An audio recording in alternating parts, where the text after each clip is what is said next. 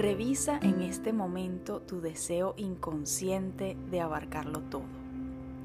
Te sorprendes haciendo todo y más para que las personas a tu alrededor sientan tu presencia. ¿Cómo se sienten quienes te rodean? ¿Les dejas espacio para hacer su parte o sientes que tienes que hacerlo todo tú? Hola, soy Daniela y te doy la bienvenida a este espacio llamado Alma Creativa. Hace unos años me propuse como objetivo formar parte de un equipo al que admiraba mucho. Buscaba con todas mis fuerzas una oportunidad para poder entrar a trabajar ahí.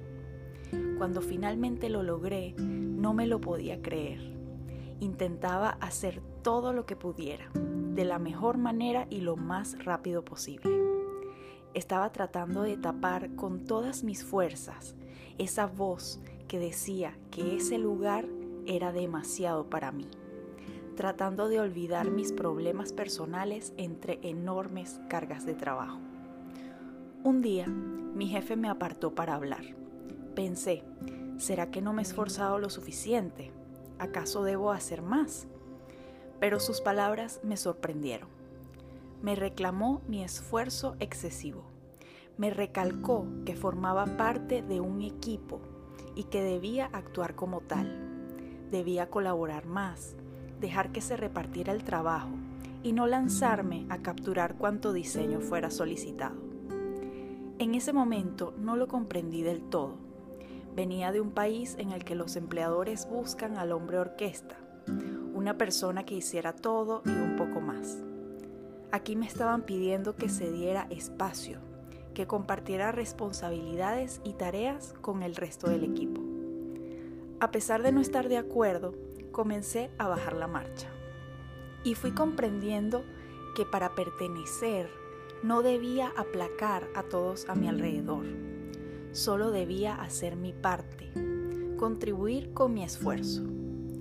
Luego de meses tratando de hacerme indispensable, comencé a formar parte del equipo, a estar presente y a otorgar un espacio respetuoso a las fortalezas de cada una de las personas que me acompañaban en mis labores.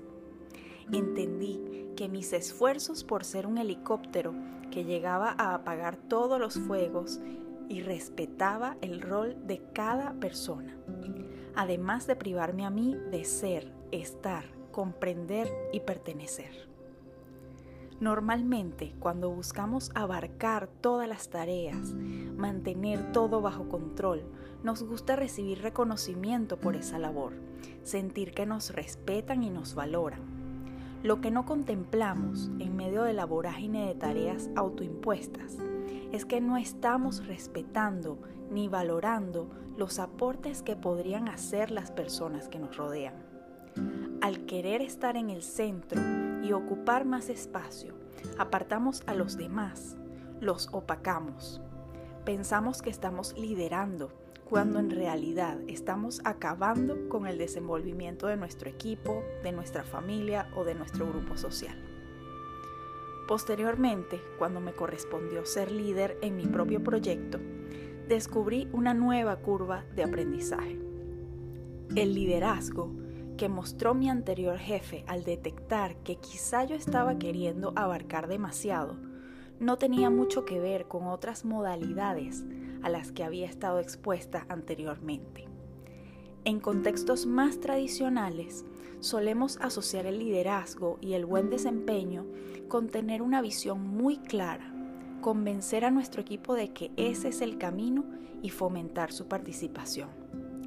Sin embargo, en un mundo cada vez más complejo, en el que nadie puede tener todas las respuestas, se hace evidente que necesitamos nuevos conceptos y prácticas de lo que implica ser líder y formar parte de un equipo. Linda Hill, profesora de Administración de la Escuela de Negocios de Harvard, estudió de cerca la labor de 16 líderes de innovación pertenecientes a diferentes países e industrias, y encontró que todos compartían ciertas dinámicas en su labor.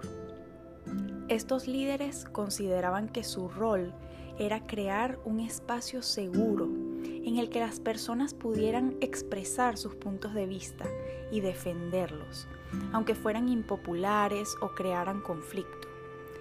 En lugar de minimizar las diferencias, aprovechaban la diversidad para tomar decisiones que integraran varias visiones, para luego experimentar y aprender del resultado.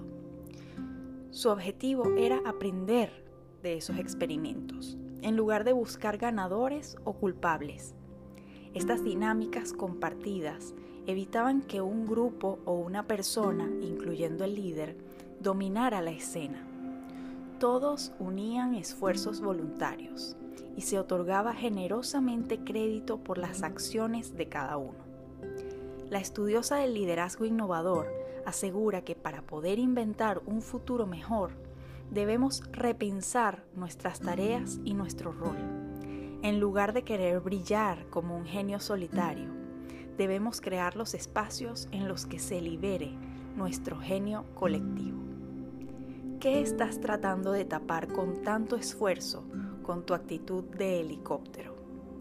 ¿Qué le comunicas a las personas que te rodean cuando deseas hacerlo todo ¿Cuánto más podrías comprender y pertenecer si dejaras de abarcarlo todo? La luz creativa que vive en mí saluda a la luz creativa que vive en ti.